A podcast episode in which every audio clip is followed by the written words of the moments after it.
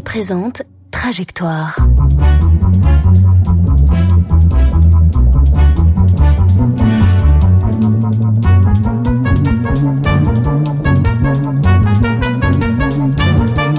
Trajectoire, le podcast de la culture mathématique.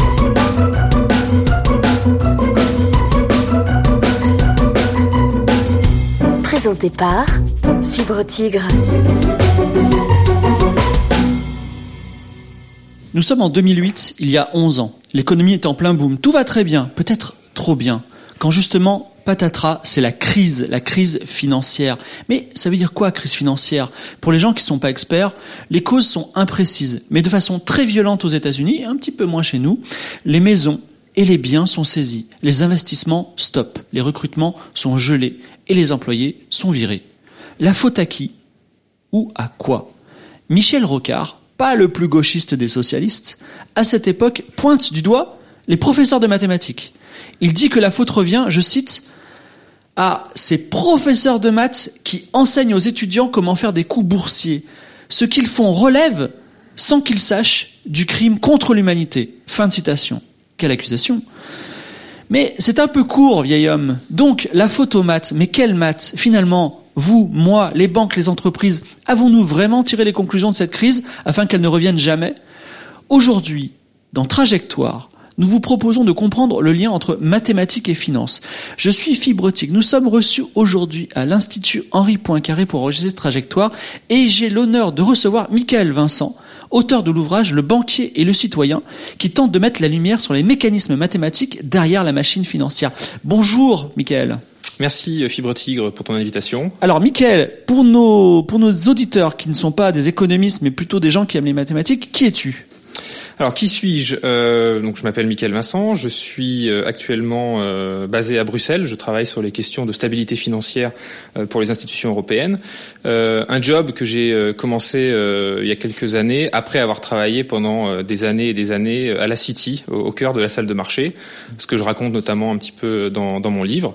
Et à côté de ça, j'enseigne ici à Paris, à Jussieu, les questions de régulation financière, de crise financière, et j'ai je fais un petit peu de politique. J'étais candidat aux élections européennes européenne récemment. D'accord. Et tout ça, c'est un travail qui est mathématique alors ça a été très mathématique lorsque j'étais en salle de marché. J'étais ce qu'on appelait un quant, un ingénieur quantitatif. Donc ce sont les ingénieurs, euh, les, pros des mathématiques qui travaillent à côté euh, des sales, des traders, des structureurs pour leur apporter euh, des, options de, pricing, de, hedging, donc de, couverture, de modélisation des produits financiers.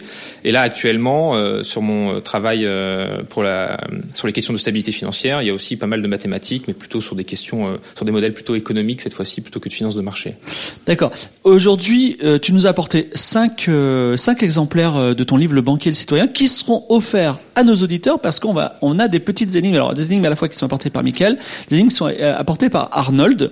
On va, on va aussi essayer de donc je rappelle pour les gens qui découvrent un peu Trajectoire que Trajectoire c'est une émission qui utilise un petit peu la métaphore de la montagne, c'est-à-dire que on commence à le, but c'est de d'arriver au sommet de la montagne. On va dire le sommet de la montagne aujourd'hui c'est comprendre euh, la finance euh, du point de vue mathématique et euh, on va commencer sur un petit sentier pas trop pentu puis on va augmenter augmenter augmenter. Ça va être très dur. Peut-être qu'à un moment bah, vous allez lâcher moi aussi, peut-être, parce que ça devient parfois très technique. On va essayer quand même de s'accrocher jusqu'au bout pour essayer de comprendre le maximum de choses. Et on va commencer tout de suite avec les produits dérivés. Donc, Michael, on va commencer par euh, l'idée, ça va être de comprendre déjà la crise de 2008, comment elle est arrivée. Mais avant ça, il y a des petites notions qu'on doit comprendre. Et d'ailleurs, c'est pas des notions euh, hyper mathématiques, puisque ce sont des choses dont notre banquier peut nous parler, mhm. qui sont les produits dérivés et les assurances. Alors, qu'est-ce que c'est et qu'est-ce que c'est mathématiquement? Voilà, alors effectivement, avant de comprendre pourquoi on a besoin de maths en salle de marché, euh, il faut ou dans la finance en général, il faut comprendre en fait les mécanismes euh, plutôt économiques derrière euh, qui ont qui ont effectivement appelé à, à ces besoins. Et tu le disais dans ton introduction par rapport à la crise, donc des maisons ont été saisies, les banques ne se prêtaient plus, les investissements stop et, et ainsi de suite. En fait, il y a effectivement dans, dans, le nœud de la crise financière de 2008, on a parlé beaucoup des, des c'était la crise des subprimes, hein, c'était son nom, de certains instruments comme les CDO, les CDS. En fait, de manière générale, ces instruments sont des produits dérivés. Un produit dérivé, ça marche un peu comme une assurance. C'est une option d'achat ou de vente, ou en tout cas euh, un produit qui se base sur une incertitude pour avoir donc y a, y a, une espèce de, de, contingence comme ça et qui permet donc de. Alors est-ce que tu peux donner un, un exemple simple, c'est-à-dire par exemple en bourse on achète du pétrole. Ouais. Alors par exemple, tu, te mets, tu peux te mettre à la place, je sais pas, d'un transporteur routier ou d'un euh, ou d'une compagnie aérienne qui euh, pour pour laquelle le business euh, compte énormément sur le baril du pétrole et évidemment le cours du baril du pétrole évolue au jour le jour. Donc toi, en tant que chef d'entreprise, tu veux pas forcément devenir trader euh, et, passer ton temps à acheter euh, et à revendre euh, du, pétrole. Et donc, tu peux, par exemple, acheter des options d'achat sur le, baril de pétrole. Et donc te dire, à un an ou alors à intervalles réguliers, tous les trois mois, je veux pouvoir acheter mon pétrole à un prix fixe. Et ça, c'est possible avec un, une option d'achat qui s'appelle un call, mais qui évidemment a une incertitude. Donc, pour pouvoir acheter à un prix fixe à un temps futur, il faut payer une prime d'assurance dès aujourd'hui. Ça marche comme une assurance. Donc, l'idée, c'est que dire bah, disons qu'aujourd'hui le, le, baril de pétrole il est à 50 dollars. Je n'y mhm. connais rien. Hein. Ouais, ouais. Imaginons qu'il soit à 50 dollars. Et je veux que, je, moi, ce que ce que tu es en train de me dire, c'est que je veux que dans un an, le, le baril soit encore à 50 dollars, c'est ça Donc je l'achète en avance. Mhm. Donc ce qui peut se passer, c'est qu'il peut augmenter. Et dans ce cas-là, bah, j'ai fait une bonne affaire, mais il peut aussi baisser. Dans ce cas-là, j'ai fait une mauvaise affaire, c'est ça? Alors, il y, y, a effectivement euh, une, une, nuance à apporter, c'est que tu peux avoir un produit très simple qui s'appelle un futur où tu dis effectivement tu l'achètes aujourd'hui pour livraison dans un an et là tu l'as vraiment acheté. C'est pas une option d'achat, c'est un, un, achat euh, anticipé. Et tu peux avoir aussi un produit un peu plus complexe qui lui euh, a, un besoin euh, de modélisation mathématique un petit peu plus euh, poussé, qui est donc une option d'achat qui est de dire aujourd'hui je vais te payer un prix qui correspond entre 0 et 10% en fait du prix du, du, produit. Donc par exemple dans le cas d'une option sur un baril de pétrole qui serait aujourd'hui à 50 dollars, tu veux pouvoir encore l'acheter à 50 dollars dans un an, bah, tu vas payer 5 dollars aujourd'hui ça, c'est le prix de ton option. Et tu vas pouvoir l'acheter à 50 dollars dans un an. Tu vas pouvoir l'acheter. Donc, c'est un, c'est un droit et pas, euh, et pas un devoir. Ce qui fait que s'il est plus cher que 50 dollars, tu as fait une affaire. S'il est moins cher que 50 dollars, tu n'exerces pas ton option d'achat et tu vas l'acheter sur les marchés. Mais on a perdu nos 5 dollars. Et tu as juste perdu tes 5 dollars. Mais tu t'es couvert. Donc c'est là que c'est important. Le, but c'est pas de faire un gain euh, boursier. Euh, donc tu dis tu as perdu 5 dollars, c'est vrai, mais en fait ces 5 dollars c'est pas grand chose pour pouvoir euh, être serein pendant un an et pouvoir gérer de manière stable ton business pendant tout ce, ce temps-là. D'accord. Et donc ces 5 dollars sont calculés en fonction euh, du, du, risque de la, pré, enfin, de la, de la prévision. Je, je, vais dire ça en termes encore plus simples. C'est-à-dire, si on était juste à bâton rompu entre toi et moi, tu me dirais, bon, écoute, mon pétrole, je sens qu'il va quand même être, il y a de grosses chances qu'il soit beaucoup plus cher dans un an parce qu'il y en a de moins en moins de pétrole ouais. sur la Terre. Donc, du coup, moi, je te propose de me donner 10 dollars tout de suite et euh, tu pourras l'acheter à 50 dollars, je te promets, euh, dans un an. C'est ça? Alors, ça pourrait être comme ça. Et effectivement, je pense que ça peut parfois se négocier à l'amiable de cette manière. Mais de fait, euh, c'est là où tu vas avoir déjà d'une part, parce qu'il y a une, une incertitude euh, à modéliser. Donc, c'est là que tu vas avoir un besoin mathématique euh, assez important. Mmh.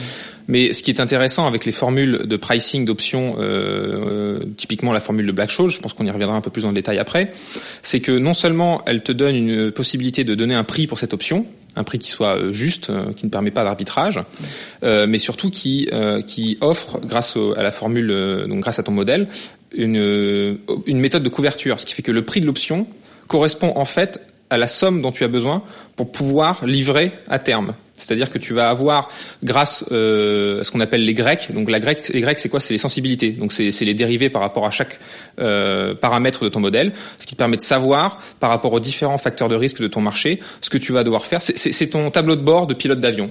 C'est ce qui va te permettre de savoir ce que tu dois acheter par rapport à ton produit sous-jacent pour pouvoir le livrer en, en bon terme euh, à l'arrivée.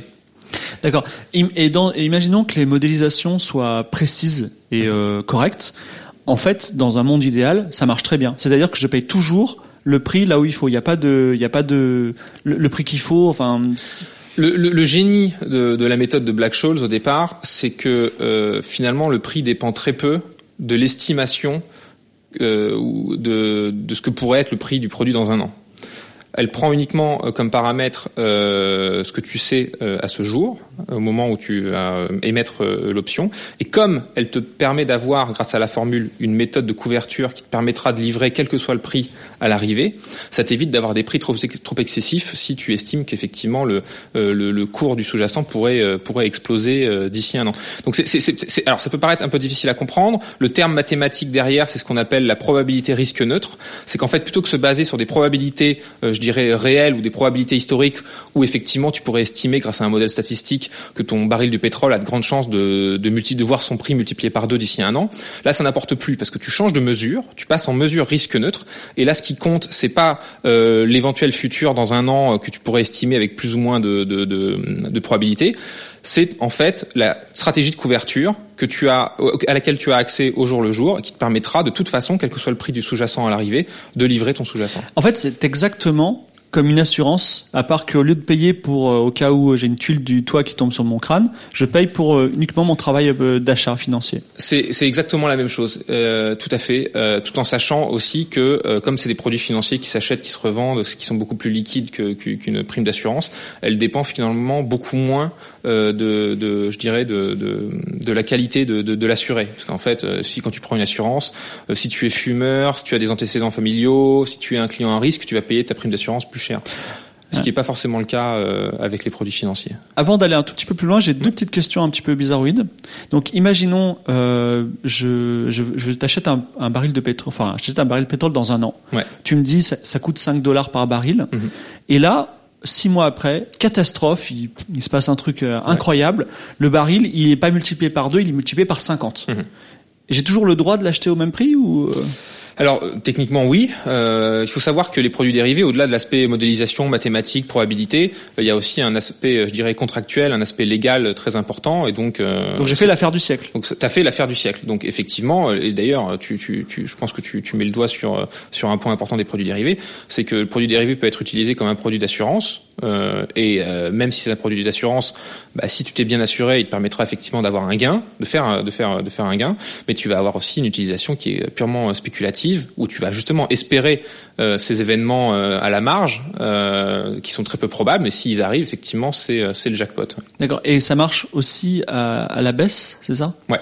D'accord. Ouais, tout à fait. Tu peux aussi euh, imaginer de, de, de manière totalement réciproque d'avoir des options de vente, de dire euh, par exemple, bah, je, je vendrai ce produit à, à un prix fixe dans un an et je prends l'assurance dès aujourd'hui. Donc si demain, euh, par exemple, euh, je vais inventer une voiture solaire qui marche très très bien, il vaut Ouais. mieux que j'achète du pétrole.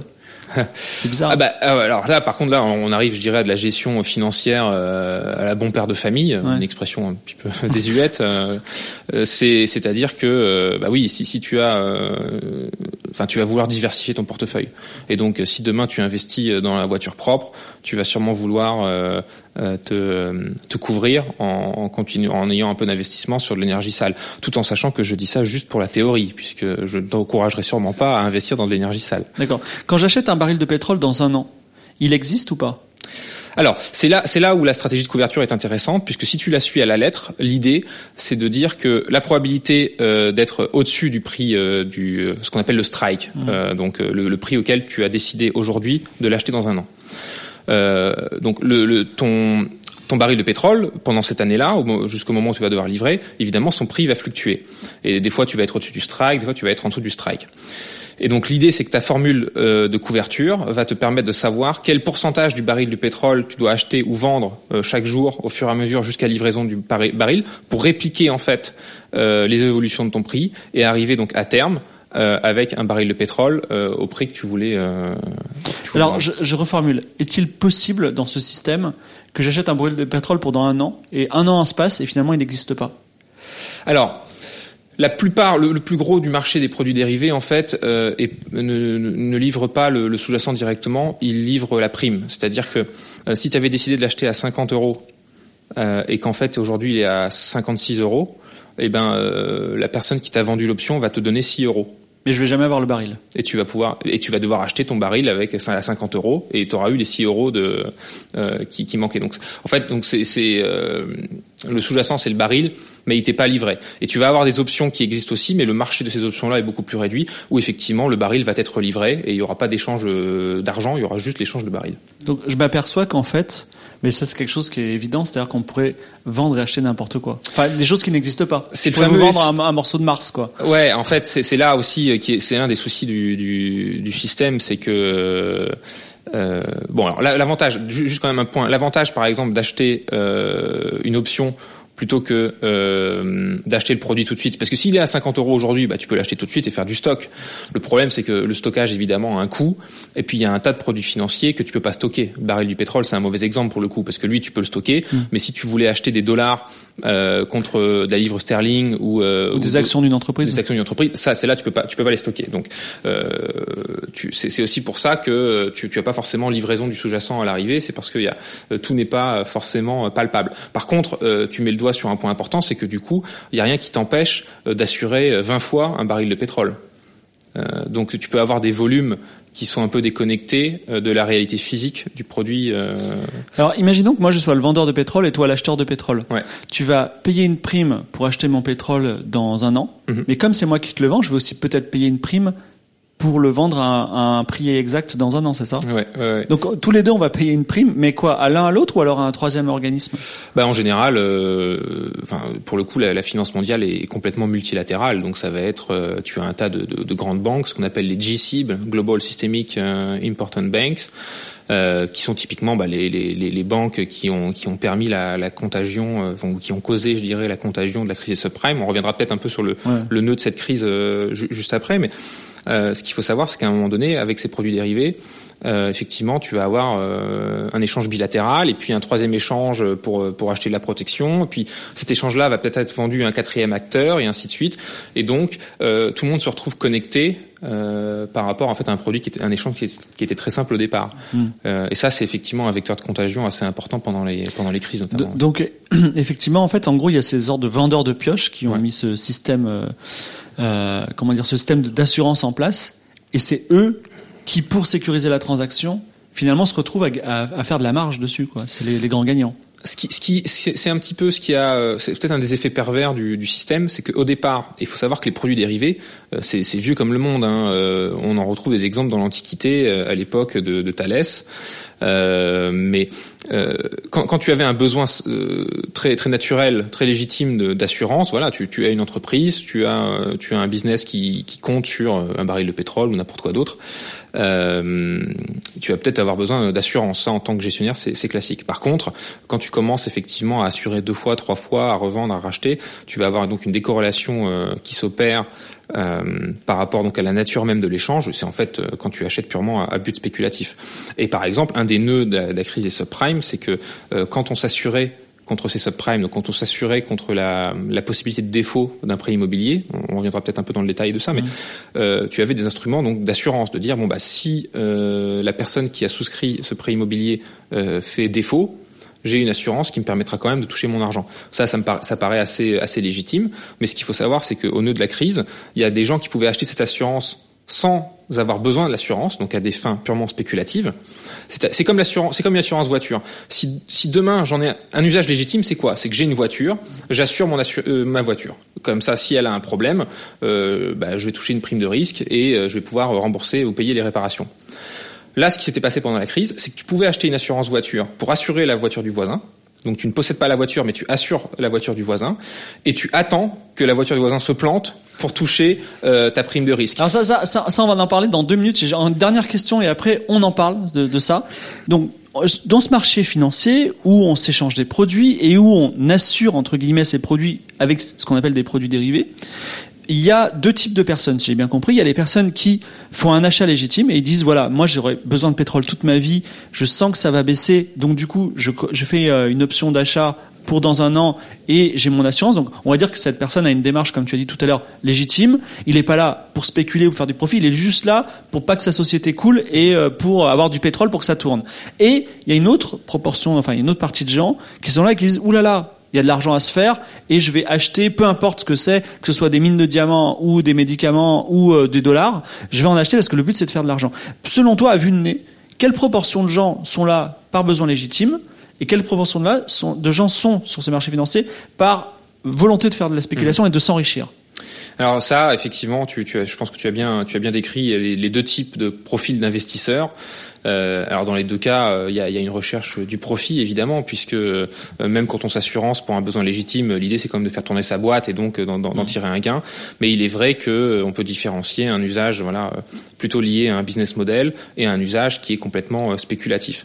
Une grosse différence, bah, c'est par exemple voilà de savoir si quand tu as un produit d'assurance sur un sous-jacent, est-ce que tu possèdes le sous-jacent ou pas? Et quand tu le fais à titre de spéculation, évidemment, tu possèdes pas le sous-jacent. Et euh, au niveau des proportions, euh, ça dépend, ça varie avec le temps. C'est sûr que dans, dans le run-up euh, vers la crise des subprimes, euh, il y avait une explosion des profils de type spéculatif, spéculateur, plutôt que de besoins vraiment légitimes. Ça pouvait varier d'un ratio de 1 à 20. Donc là, c'est absolument énorme dans des temps plus normales, avec une régulation, je dirais, plus euh, plus restrictive, euh, plus regardante. Euh, on est sur du 50-50 au mieux. Et, et, en général, il y a quand même plus de profils spéculateurs que, que légitimes. Mais on est, on est sur du, on est un peu plus que du, sur du 50-50. D'accord. Mais ça varie avec le temps. D'accord. Alors maintenant qu'on a fait cette introduction, on va alors, on arrive enfin à cette fameuse crise des subprimes de 2008. Euh, D'ailleurs, je, je, pense que c'était au moment où Sarkozy faisait sa campagne présidentielle, et lui, il avait l'idée justement de de, de, de, dynamiser ça, de mettre ça un petit peu en France, ça marche bien. Et heureusement pour la, la France, il y a eu cette catastrophe aux États-Unis qui fait que euh, ça, ça s'est pas, ça s'est pas, ça, on va dire, ça n'a pas euh, contaminé euh, l'Europe, on va dire. On n'a pas eu on n'a pas dû vendre, on va dire, nos maisons par centaines comme c'est passé aux États-Unis. Donc, qu'est-ce qui s'est passé à ce moment-là aux États-Unis, notamment en 2008, qui a entraîné vers le bas euh, toutes les entreprises, banques et activités euh, financières. Bah, faisons toute la séquence euh, de manière assez concise. Je rentrerai pas dans les détails de tous, donc il y aura quelques simplifications. Mais au départ, il y a, je dirais, une crise immobilière. C'est-à-dire que ce qui s'est passé au début des années 2000 jusqu'à la crise des subprimes en 2008, c'est que on a commencé à se rendre compte que il était euh, plus suffisamment rentable de, vendre des prêts immobiliers euh, à des gens qui pouvaient les rembourser euh, parce que les taux qu'on récupérait là-dessus étaient, étaient trop bas. Donc on a commencé à prêter à des clients qui étaient plus à risque, des créditeurs qui étaient plus à risque, des gens qui n'étaient pas forcément avec un emploi stable ou qui ne pouvaient pas forcément payer les, mensualités. On leur a prêté donc évidemment avec une grosse prime de risque, euh, donc en fait, euh, finalement, on a des gens qui sont peu solvables et qui se retrouvent à payer plus cher que les gens solvables. Donc c'est le côté un peu pervers du système. Donc on s'est retrouvé à prêter à ces gens-là et en plus de ça, à des taux euh, flottants. Alors c'est particulier parce qu'en France, on connaît ça mal quand on va faire une, un, prêt immobilier à la banque. En général, on a un taux fixe sur 20 ans et, et, ça bouge pas. Il faut savoir que dans pas mal de pays, notamment au Royaume-Uni, mais aussi aux États-Unis, euh, les prêts immobiliers sont en général euh, sur des taux variables, donc qui, qui changent avec avec la conjoncture. Ils augmentent ou ils descendent? Ils peuvent monter ils peuvent descendre. Ça... Ah, c'est un petit peu comme euh, la révision du loyer qu'on a chaque année quand on est locataire. Avec l'inflation. Ouais, ouais c'est sur l'indice du coût de la construction, on va dire. Et là, il, y a, il doit y avoir un autre indice qui est. Euh, c'est plus ou moins lié. En fait, c'est lié euh, en général sur le taux directeur de, la banque centrale. Donc, euh, la banque centrale en général doit œuvrer pour la stabilité financière. On a une banque centrale ici en Europe, la banque centrale européenne. il y a la Fed aux États-Unis. Et donc, la Fed aux États-Unis en particulier, mais comme toutes les autres banques centrales, a un taux directeur. Ce taux directeur, il peut l'augmenter ou le ou le descendre par rapport donc à la conjoncture. Et en général, c'est pour essayer de contrôler justement la demande et l'offre euh, de, la masse de la dette euh, privée. Donc, euh, si par exemple on a une forte croissance, euh, mais qu'on veut éviter qu'il y ait trop d'inflation, eh ben on va on va monter les taux euh, directeurs pour éviter qu'il y ait trop de prêts, donc pour essayer de, restreindre un peu l'économie. Et à l'inverse, quand on est dans une phase descendante avec un risque de déflation et une croissance en berne, on va peut-être baisser les taux pour encourager les investisseurs à prêter. Donc et, je, les gens à, justement emprunter. Je vais reformuler ça euh, de façon un peu basique, c'est-à-dire que en France, euh, j'achète un bien, quoi qu'il arrive, je devrais payer 1000 euros pendant 20 ans tous les mois pour le rembourser. Aux États-Unis, il y a encore, il, commence à nouveau à avoir cette dimension de spéculation, c'est-à-dire, je peux dire, ah, je suis en taux flottant et ça risque de baisser. C'est-à-dire, je commence à payer 1000 euros, mais ça se trouve, l'économie va, va avoir un boom, et du coup, je vais payer que 800 euros par mois. Ouais, c'est ça. Voilà. Ouais, l'idée, l'idée, c'est effectivement de, de, de, pouvoir euh, essayer d'arbitrer, donc, euh, et de profiter donc de la baisse des taux, euh, avec le risque effectivement de d'y perdre son compte si, si, si les taux augmentent. Et est-ce, que, est-ce que ces primes de risque dont tu parles, qui étaient octroyées à l'achat d'un bien immobilier, ce sont aussi des produits dérivés? Alors là, c'est là où c'est intéressant, c'est qu'en fait, on parle beaucoup de produits dérivés et de, et de crise mondiale, mais au départ, on a vraiment une crise euh, liée donc à des crédits immobiliers qui ne sont pas des produits dérivés. Hein. C'est en fait, c'est un produit assez classique, même si euh, il a un taux euh, flottant comparé euh, aux prêts euh, plus classiques qu'on a chez nous. Ça reste un produit très standard là-bas.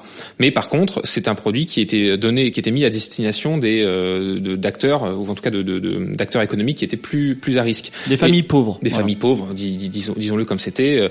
Et pourquoi pourquoi on a fait ça? Parce que on y a vu une manne de pouvoir avoir justement donc cette prime de risque, c'est-à-dire à prêter à des taux usuriers donc pour pouvoir faire plus de cash euh, sur sur le moment. Et euh, la, petite parade, et c'est là où on commence à arriver sur les produits dérivés, c'est que sur un euh, prêt classique, si on ne prête qu'à des gens qu'on considère comme solvables, c'est parce qu'on se dit que le jour où cette personne ne pourra plus rembourser, eh ben j'ai quand même de quoi me protéger puisque je vais pouvoir saisir la maison, donc j'ai un collatéral. Là, avec ces acteurs à risque, la bulle était tellement importante, les gens s'étaient tellement engouffrés dans la brèche qu'on cherchait même plus à gérer son risque on le déléguait à quelqu'un d'autre. Donc plutôt que se dire s'il y a un problème, je vais saisir la maison, puisque faut, ce qu'il faut pas oublier, c'est que quand on a un collatéral, ce collatéral peut perdre de la valeur. Et si euh, aujourd'hui dans un quartier j'ai une personne qui, qui, ne paye pas sa maison, bah, je vais pouvoir euh, la saisir. Et, si c'est un beau quartier, tant mieux. Et c'est un beau quartier, c'est bien. Par contre, si j'ai effectivement toute une rue où j'ai tout le monde qui ne peut plus payer, bah, la valeur de la maison elle-même va commencer à s'écrouler. Donc je ne suis plus, euh, je ne suis plus protégé. Mais à, ce moment-là, les brokers immobiliers, donc qui, qui vendaient ces prêts euh, subprime, donc ces prêts à risque à des personnes à risque, s'intéressaient peu à l'éventualité de pouvoir saisir la maison, etc. Puisque ces produits-là étaient ensuite revendus sur les marchés financiers. C'est ce qu'on appelle la titrisation. C'était les fameux CDO. Un CDO, c'est quoi? C'est comme un bon du trésor. Donc quand tu achètes, je sais pas, euh, de la dette de de, de, de, de EDF ou de la dette d'un État membre, tu peux acheter des bons du trésor allemand, des bons du trésor anglais, etc. Mais là, c'était la même chose. Tu achetais un bon dont le sous-jacent était en fait lié euh, à ces prêts immobiliers. Donc tu repackageais un tas de mortgage dans un euh, dans un bon et ce bon-là était ensuite revendu sur les marchés financiers, sans savoir en fait euh, que tu avais derrière une famille en Floride, une famille au Texas, et, qui étaient vraiment les acteurs économiques derrière. Alors je reformule, je suis vendeur de maison, j'ai construit ma maison, je la vends à une famille. Ouais je lui dis vous allez me payer 1000 dollars par mois et si toutefois euh, vous payez plus, mhm. dans ce cas-là, la maison, en fait, je la reprends pas. Je la donne à quelqu'un d'autre qui lui va me payer la somme qui, qui me doivent. Oui, c'est ça. Mais en sachant qu'il y, a, une telle du coup, il y a un tel montage, une telle déconnexion que euh, la maison va être saisie pour essayer de rembourser les investisseurs. Mais euh, en fait, si tu veux, c'est, on a ajouté des intermédiaires. Donc le broker, celui qui vend euh, à des personnes peu solvables, euh, se, se, fout de savoir ce qui va se passer après puisqu'il s'est déjà débarrassé de son risque. Oui, lui, lui il sait quoi qu'il arrive, il sera remboursé par disons une banque. La banque simplement, elle va saisir la maison à un moment. Sauf que la banque qui veut, qui peut éventuellement saisir la maison, elle aussi, euh, elle s'en fout parce qu'elle se dit que de toute façon c'est des prêts immobiliers elle connaît pas le détail des clients, donc elle se dit bon c'est des prêts immobiliers, euh, euh ça, ça se cassera jamais la figure. Ou si ça doit se casser la figure, comme c'est de l'économie réelle, c'est de euh, c'est quelque chose de très concret pour l'économie réelle, euh, ben le gouvernement va faire quelque chose. C'est comme si on se disait aujourd'hui en France, euh, c'est impossible que tous les locataires cessent de payer leur loyer. Tout à fait. Voilà, mais ça pourrait arriver demain. voilà. Et donc finalement, l'impossible est arrivé. Enfin, alors non, alors il y a une étape, il y a une étape intermédiaire. C'est ça qui, qui, est un petit peu, qui est incroyable, c'est que donc de ces euh, prêts immobiliers qui ont été repackagés dans des CDO et donc vendus sur les marchés financiers, donc avec la distance, mais en plus vendus dans le monde entier. Donc là, du coup, on a un vecteur de contagion. C'est que c'est pas resté restreint à l'économie euh, américaine. Euh, aux Pays-Bas, en Allemagne, en France, des gens pouvaient investir euh, sur ces produits-là, sur ces CDO. C'était devenu un produit financier classique. Donc tout le monde était euh, avait avait un peu euh, les, doigts dans, dans cette euh, dans cette opportunité des, des, des, subprimes. Et quand le vent a commencé à tourner, bah, les marchés financiers, qu'est-ce qu'ils se sont dit? Eh ben, plutôt que de justement de saisir la maison ou d'essayer de me faire rembourser comme ça, je vais contracter un, CDS, Credit Default Swap. Un Credit Default Swap, c'est quoi? Bah, C'est une assurance sur le fait que si le CDO devait faire faillite, je vais toucher une prime de risque.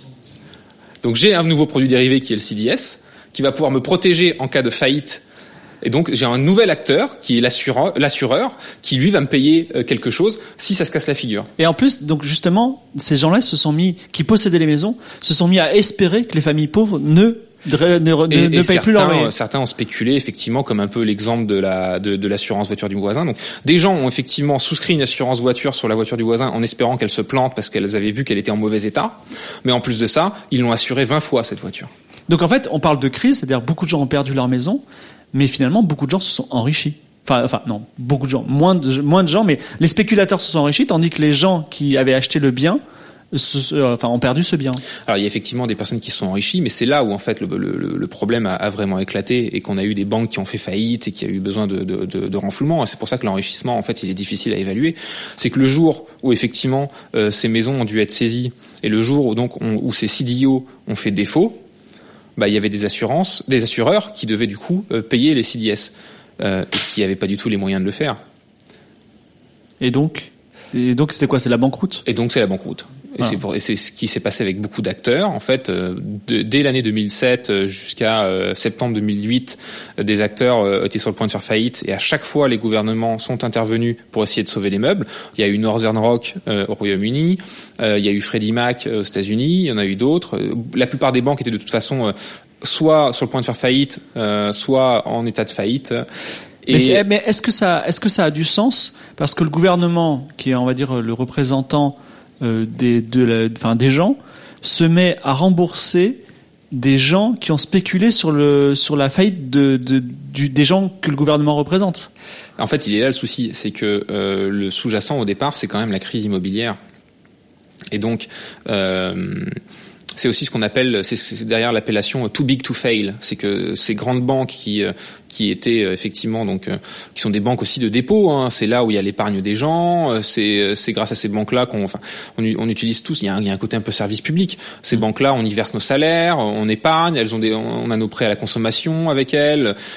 Donc, si demain une banque fait faillite, euh, c'est pas vraiment uniquement une question de, de protéger quelques spéculateurs. Au contraire, cela, il faudrait qu'ils payent. C'est que euh, ces quelques spéculateurs ont finalement pris en otage tous les autres. Et donc on peut pas vraiment se permettre du jour au lendemain une faillite. D'ailleurs, c'est ce qu'a montré la faillite de Lehman Brothers, puisque donc les banques euh, ont été toutes sauvées par les gouvernements jusqu'au moment où le gouvernement, en pleine campagne, euh, en pleine campagne euh, présidentielle, c'était euh, à l'époque euh, la campagne de Obama, donc 2008 euh, a dit bon euh, là cette fois-ci euh, Lehman Brothers le 15 septembre euh, 2008 euh, on vous sauve pas c'est plus possible d'un point de vue opinion publique et puis de toute manière il faut montrer l'exemple et en fait ce qui est arrivé à ce moment-là, c'est qu'effectivement, on s'est rendu compte que sauver les banques, c'est quand même pas génial, mais que quand on les sauve pas, c'est encore pire. Puisqu'à ce moment-là, euh, l'événement historique de cette faillite d'une grande banque mondiale euh, connectée euh, un peu partout a complètement en fait coupé les marchés financiers. Donc les gens ne se prêtaient plus, et donc ça a accéléré aussi les problèmes et les faillites ailleurs. Et d'une crise finalement économique immobilière aux États-Unis, on a eu une crise financière et économique mondiale où les banques ne se prêtaient plus, l'économie ne marchait plus, et, on a eu effectivement une contagion, notamment à l'Europe, qui était assez importante. Eh bien, merci beaucoup, Mickaël, pour euh, cette, cette première partie quand même très dense qui explique beaucoup de choses sur la, crise des subprimes de 2008. Et on va faire une petite pause. Alors, nous sommes autour d'un feu de camp, comme vous pouvez l'entendre, puisqu'on fait notre petite pause régulière. Et à chaque fois qu'on va faire une petite pause entre chaque partie, comme d'habitude, je dis ça pour les nouveaux de trajectoire, on se pose des petites énigmes. Alors, Mickaël est venu avec une énigme facile une énigme un peu moins facile. Là, il va commencer pour son énigme facile. Et euh, Arnold, qui est un chroniqueur euh, régulier de trajectoire, il en a une un peu coriace pour vous. Alors, Mickaël, je prends, je prends ton énigme. Vas-y, raconte-la nous. Alors je vais, je vais donner un petit peu de contexte par rapport à tout ça. Comme je l'expliquais au début, euh, j'ai travaillé pendant longtemps dans ces marchés financiers que j'ai vu de l'intérieur. C'est ce que je raconte aussi beaucoup dans, dans, le livre. Il y a beaucoup d'anecdotes de ce que j'ai vu et entendu là-bas. Il y a un truc qui m'a frappé dans, dans la salle de marché, c'est les entretiens d'embauche. Et en général, les entretiens d'embauche, ils sont à base de petites énigmes mathématiques, justement, pour essayer de d'évaluer, je sais pas, si euh, euh, quelle est ta manière de penser, euh, quelle est ta logique, même quand tu ne connais pas la réponse, d'essayer de te voir un petit peu euh, réfléchir à, à ces problèmes mathématiques qui sont des petites énigmes, exactement comme celles que tu poses d'habitude. Et donc, j'ai ramené avec moi quelques énigmes euh, qu'on pose généralement en, en, en entretien. Voilà. Donc, si vous voulez passer, on va voir si vous êtes, si vous êtes pris aujourd'hui. Ce qui est intéressant d'ailleurs en pratique, euh, c'est que il y a, y, a, y a, deux types de personnes. Celles qui arrivent effectivement à répondre à ces énigmes euh, peu, plus, plus ou moins bien, mais qui sont en fait des, des, des qui anticipent pas forcément grand chose de ta capacité à travailler en salle de marché ou pas. Et puis tu as ceux qui du coup euh, les bachotent et les apprennent par cœur et ah. arrivent et font semblant de de, de, de, de, savoir. C'est un peu toujours les mêmes alors? C'est souvent les mêmes en fait. Okay. Ouais, ouais, tout à fait. Euh, la première est, est, est euh, en, en, disant qu'elle est plutôt simple, peut-être que je conditionne un peu trop les gens, mais euh, on va, on va, prendre un cas très simple. Euh, on est sur une situation donc de, de, de, compétition, battle royale, disons, en fait avec des duels. Et donc j'ai euh, 1337 euh, combattants, un seul gagnant, pas de rematch. Euh, combien de duels je dois organiser pour y arriver, pour déterminer un vainqueur D'accord. Oh, c'est bien, c'est efficace, c'est court et c'est.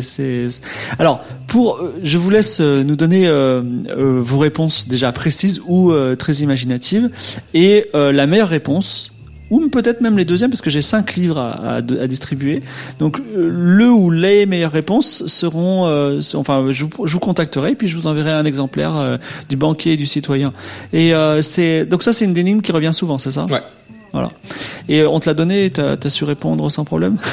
Euh, En fait, il y a, elle est, elle est facile parce qu'il y a une astuce. Ouais. C'est-à-dire que soit, soit tu essaies de la résoudre de manière brute force, tu, tu vas y arriver, mais de tête c'est pas évident. Mmh. Euh, soit tu vois effectivement où est où est la petite astuce et, et ça se trouve. Hein, D'accord. Bah, trou trouvez-nous l'astuce. On veut pas la méthode brute force. Mais aussi vous pouvez trouver une astuce d'astuce. Voilà, je sais pas une représentation géométrique par exemple. En tout cas, c'est la fin de notre petite pause et on reprend.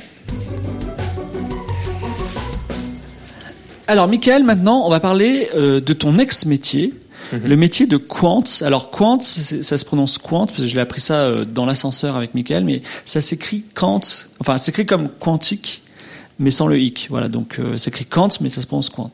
Donc, métier de quant, et qui est un métier technique, avec des techniques mathématiques. Qu'est-ce que c'est, ce métier, déjà?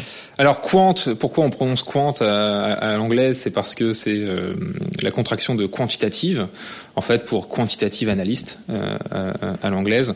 On peut très bien dire Kant en français. D'ailleurs, c'est pas euh, c'est pas forcément euh, mauvais de le dire en français puisque jusqu'à il y a très peu de temps, en tout cas une estimation qui date des années 2010, un quant sur trois était français. En fait, c'est une dans le monde, c'est une profession qui est très française. Il faut savoir qu'ici à l'université Pierre et Henri Pierre, Pierre et Marie Curie à Jussieu, il y a un des masters de, de maths financières et donc qui forme les, les ingénieurs quantitatifs euh, les quantes de demain, qui est, très connu, euh, le, master de Nicole El Karoui, qui a été une pionnière là-dedans, une des premières quantes, qui, est une, femme, une, personne absolument formidable, et qui, euh, qui a formé donc la, la plupart des quantes. Euh, ces dernières années. Alors, je, je imaginons, euh, je suis en terminal S, je sais pas si ça existe encore, je passe mon bac S, je fais quoi pour devenir quant concrètement? Ouais. euh, Alors, c'est en général une formation d'ingénieur assez classique, donc on, Ingénieur, ingénieur scientifique, ça peut être n'importe quel Tu peux très bien aller, euh, aller à la fac. Euh, du coup, tu te spécialises en maths mm -hmm. et, et, en probabilité, euh, idéalement. mais c'est vrai que la voie royale, comme c'est un milieu très compétitif, c'est la prépa maths sup maths spé et puis les grandes écoles. Il faut savoir que ce master-là, par exemple, euh, c'est un master qui est délivré par l'école polytechnique et tu as euh, beaucoup d'écoles d'ingénieurs qui font, en tout cas de grandes écoles d'ingénieurs qui font des, des, des masters de, de, mathématiques financières. Et comme après c'est pour aller travailler sur les salles de marché, c'est vrai qu'il y a quand même une mainmise des grandes écoles sur sur la profession. Alors, je sors de l'école polytechnique. Déjà, je dois de l'argent à l'État, c'est pas rigolo. Et euh, je fais quoi? J'envoie mon CV à qui? Bah tu envoies ton CV euh, enfin en général t'as même pas au Crédit Agricole par exemple euh, t'as pas t'as même pas forcément envoyé oui je sais je sais qu'on nous recrute un peu euh, juste avant mais mais euh, ouais ouais Crédit Agricole Société Générale BNP pour les françaises tu as tu, tu as des, des envies britanniques HSBC Barclays RBS euh, ou les grandes américaines, les JP Morgan, les Goldman Sachs et toutes ces banques très sulfureuses. Donc on me recrute, j'ai un bureau, je m'assieds et je fais quoi de la journée? Alors déjà tu n'as pas forcément un bureau. Ah. Euh, ce qu'il faut savoir, c'est aussi ce que je raconte un peu dans le bouquin, c'est euh, cette euh, espèce de, de, de, sociologie de la salle de marché. Tu travailles en salle de marché, donc euh, c'est un open space absolument euh, énorme avec des écrans. Trois terrains de football, non t'as dit? Ouais. Ou 49 terrains de football, un truc immense. Non non, mais c'est ça peut ça peut être des salles de 100 mètres sur 100 mètres. Non non, c'est c'est vraiment. Enfin après, euh, j'invente rien. Hein. Si vous jetez un œil, il y, a, y, a, énormément de films sur le sujet, des The Big Short, The Wolf of The, the Wolf of Wall Street. Ce genre de, de, de film peut, peut, vous montrer à un moment donné des, des, des aperçus de la salle de Mais marché. tu as quand même un ordinateur pour travailler, non? Oui, tu en as même en général plusieurs, puisque. Euh, Donc tu as un bureau? Oui, oui, non, mais je veux dire. Oui, c'est pas une petite pièce fermée ou pas, Ouais, c'est ça, exactement. C'est pas un petit bureau à administration, bureau fermé, mm. ou comme euh, certains bureaux de, de recherche mm. où tu partages un bureau avec deux personnes. Non, non, là, c'est vraiment l'open space où tu vas avoir 300 personnes euh, sur le floor euh, et tu seras euh, à côté des traders, des sales, dans, dans l'émulation de la salle de marché. Voilà. Et donc, tu as plusieurs ordinateurs, on va dire que tu en as trois. Mm. Et tu fais quoi avec ces ordinateurs? Ben, avec ces ordinateurs, euh, alors, en général, tu vas déjà commencer avec ton papier et ton crayon, essayer de, de voir un petit peu euh, comment dériver tes formules mathématiques. Je dirais ça c'est 2 à 5 du, euh, du, du métier. D'abord, c'est quoi le, enfin, la mission qu'ils te donnent? Ils disent bon, gagner de l'argent, j'imagine, mais de quelle façon? Peut-être, peut-être qu'on devrait reprendre un peu, un peu plus loin du coup. donc ton rôle sur la salle de marché quand tu es quant, c'est d'effectivement de pouvoir épauler les, les traders pour les aider euh, à euh, trouver euh, les prix et les stratégies de couverture sur ces produits dérivés dont je parlais tout à l'heure. Et je me permets du coup de, de, revenir un peu sur ce qu'on disait tout à l'heure.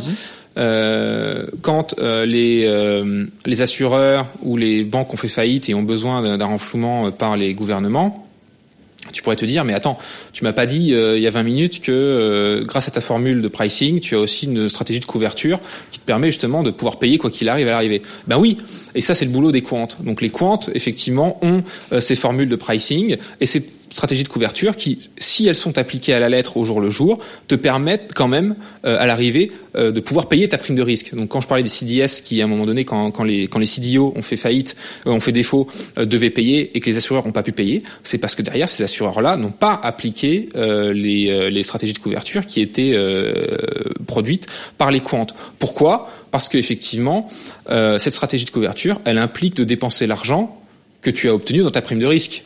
Mmh. Or, là, ils se sont dit, mais évidemment, eux, comme tous les autres, tout le monde a les doigts là-dedans.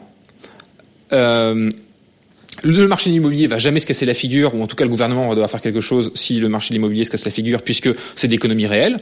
Et donc, j'ai pas besoin de m'emmerder excuse mon français, mm. euh, à, à, appliquer la stratégie de couverture. Ça rapporte tellement d'argent, ce truc-là, qu'on va pas le couvrir. Le risque n'arrivera jamais. On va vendre donc ce produit des fois même. Il y a eu une telle concurrence entre les banques pour vendre ces assurances qu'on vendait les assurances à moins cher que ce que la formule de pricing donnait pour pouvoir euh, gérer euh, la couverture de ce produit. Et, euh, et, à l'arrivée, ils se sont retrouvés sans pouvoir payer euh, les, primes de risque. Donc normalement, le boulot du quant, c'est effectivement pouvoir euh, fournir ce genre d'informations au trader pour que le trader puisse puisse le gérer. Ce qui, n'a pas été respecté pendant cette crise. Donc, ce que tu es en train de dire, qu'on pour revenir un petit peu sur la crise de 2008, c'est que dans la crise de 2008, il y avait des, des mathématiciens, des quants, qui, contrairement à ce que dit Michel Rocard, avaient dit attention, il faut vous couvrir. Et les gens ont dit, mais on n'a pas à se couvrir parce que de toute façon, c'est pas un produit qui va couler, c'est ça? Je pense que la formule de, de, de, de Rocard, il faut, faut, faut qu'on en parle quand même euh, cinq minutes. Donc, euh, puisque tu me tends la perche, euh, parler déjà parler de crimes contre l'humanité. Je vais pas faire l'avocat du diable, mais il faut faire attention au poids des mots. Euh, je, je, je, crois que la référence est peut-être vraiment maladroite. Ensuite, ça, à mon avis, témoigne d'une méconnaissance de ce que font vraiment les quants, puisque effectivement, il y a eu des coups boursiers. Oui, effectivement, il y a eu un emballement qui est euh, indiscutable et qui est euh, inexcusable. En revanche, le, quant et les professeurs de mathématiques qui, euh, comme Nicole Elkaroui et d'autres, qui entraînent, qui, forment ces quants-là, ces gens-là forment des matheux. Et les matheux, arrivent en salle de marché, tout ce qu'ils ont envie de faire, c'est faire des maths. Et donc, on a les formules de pricing. Et les formules de pricing, c'est pas des coûts euh, boursiers, c'est de la, c'est de la, la, gestion du risque. C'est un boulot d'ingénieur de gestion du risque. Euh, sauf que au lieu de gérer euh, le risque d'un écroulement d'un pont, tu gères le risque financier d'un produit dérivé. Ensuite, c'est le trader qui a la responsabilité de le vendre, de l'acheter, de la suivre, cette formule, ou non, ou de se dire, je vais pas utiliser la formule parce que le marché est tellement liquide qu'en fait, quand le, quand la, roue va tourner, euh, je vais me débarrasser du produit et le revendre à quelqu'un d'autre qui sera tout à fait prêt à l'acheter. Ce qui n'est pas arrivé à la crise des subprimes, puisqu'en 2008, euh, quand une des banques a fait faillite, plus personne ne se faisait confiance, plus personne ne se prêtait, et donc il y avait plus moyen de sortir de ses positions. Donc, méconnaissance du système, puisque les quants, c'est pas pour me faire euh, leur avocat, mais les quants, faut bien comprendre, ce sont, ce sont des matheux. Des, des, et, d'ailleurs, il y a très peu de quants qui ont un, un bon feeling de, de l'économie, pour être tout à fait honnête, dans le sens où, euh, euh voilà, ce sont avant tout des matheux euh, qui, qui, qui, font, qui font des formules et qui font de la recherche mathématique sur du calcul stochastique, et qui se foutent pas mal de savoir si l'économie va aller à la hausse ou à la baisse, puisque c'est pas ce qu'on leur demande. Le sens financier, le sens économique, c'est celui qu'on exige du, du trader, puisque lui, il n'a pas forcément le bagage technique du point de vue mathématique, mais il a le bagage économique, ou il est censé avoir le, bagage économique ou financier. Et c'est là qu'effectivement il y a eu, euh, à mon avis, euh, un, sujet. Et euh, la responsabilité du quant, pour répondre à Michel Rocard, à mon avis, là où effectivement on pourrait lui taper sur les doigts, c'est peut-être de pas avoir cherché à, vulgariser suffisamment ou à chercher à comprendre à quel dessin ces formules-là pouvaient être utilisées. Oui, c'est un peu le reproche qu'on fait aujourd'hui en disant euh, la Chine a des robots tueurs, les mathématiciens construisent des intelligences artificielles démoniaques. Bah non, ils ont juste fait des, réseaux de neurones. Après, on peut en faire le bien ou le mal avec, quoi. C'est euh, la bombe atomique. C'est, euh, à mon avis, en tout cas, c'est blâmer le thermomètre pour la fièvre. Hmm. Mais peut-être on pourrait blâmer aussi euh, la comment s'appelle déjà le rapport d'hierarchie entre le trader et le quant. Et aussi euh, la peut-être la transmission d'informations. Peut-être que je vais euh, je vais même faire Michel Rocard. Je pourrais dire vous les quants pourquoi vous n'avez pas tapé du poing sur la table en disant aux traders ne faites pas ne faites pas les cons alors je suis convaincu. Euh, je sais pas si tu as vu euh, Margin Call, le film Margin Call avec Kevin Spacey, qui raconte un peu de manière romancée ce qu'aurait pu être la faillite de Lehman Brothers. Donc c'est un huis clos, mm. euh, la veille de la faillite de Lehman Brothers en gros. Enfin c'est pas la banque Lehman Brothers, c'est une banque euh, inventée, mais mm. et, et, tu te rends compte qu'en fait la raison de la faillite, c'est parce qu'à un moment donné, tu as des quants qui ont dit bon bah là, on a on a largement dépassé nos positions de risque, on peut plus rien faire, il est il est trop tard, vous avez vous avez merdé. Mais ce qu'il faut bien comprendre dans la sociologie de la salle de marché, c'est que le trader, c'est celui qui fait du profit, c'est la star. C'est c'est la cheville ouvrière de, de, de, de, la banque d'investissement. Et il a tous les droits. De marché. Il a pas mal de, de, de latitude, effectivement. D'accord. D'accord. Alors, euh, on a parlé un petit peu de en quoi consiste le métier. On va parler un petit peu de maths parce qu'on est en trajectoire. Donc, c'est quoi les outils mathématiques? On a parlé, tu as parlé vaguement de la formule de Black-Scholes tout à l'heure. Tu l'as évoqué. Mhm. euh, tu m'as aussi parlé en off de la formule de Bachelier. Est-ce que tu peux me dire comment euh, on applique ces formules? Enfin, d'où elles viennent? Qu'est-ce qu'elles font?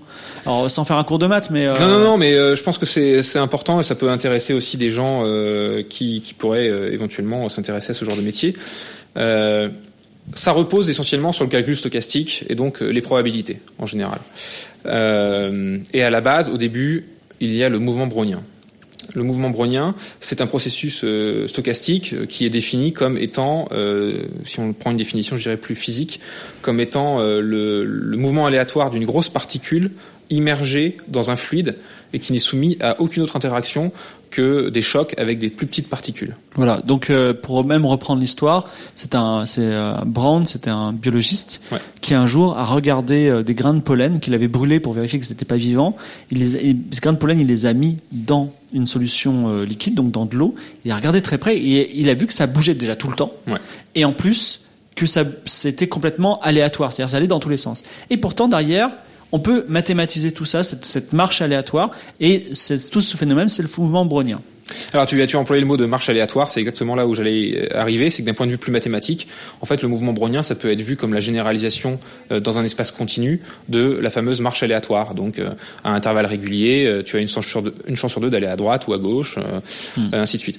Tu peux t'imaginer par exemple aussi cette fameuse planche de Galton où tu sais où tu fais euh, où tu fais tomber euh, une espèce de pachinko où tu fais tomber un tas de non, non mais si vous regardez TF1 il y a un jeu présenté par deux Chavannes qui s'appelle The Wall où on, on, on, fait descendre des boules et c'est une planche de Galton voilà. D'accord je, vous laisse regarder TF1 The Wall bon, mais vous même même googler planche de Galton il y a un tas de gifs là-dessus.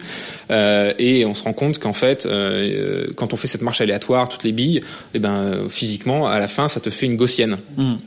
Et en fait, tout ce que ça euh, traduit, c'est qu'en fait, une loi binomiale, euh, elle converge avec la loi des grands nombres vers une loi normale. Et ben, le brownien, en fait, du coup, mathématiquement, il est caractérisé comme ça. Comme c'est un passage euh, à la limite donc, du, du, discret vers le continu d'une marche aléatoire, en fait, un mouvement brownien, en fait, c'est une loi normale. Ça, peut être caractérisé par une, par une gaussienne, par en fait un processus stochastique de, de, de gaussienne. Donc ça c'est la base.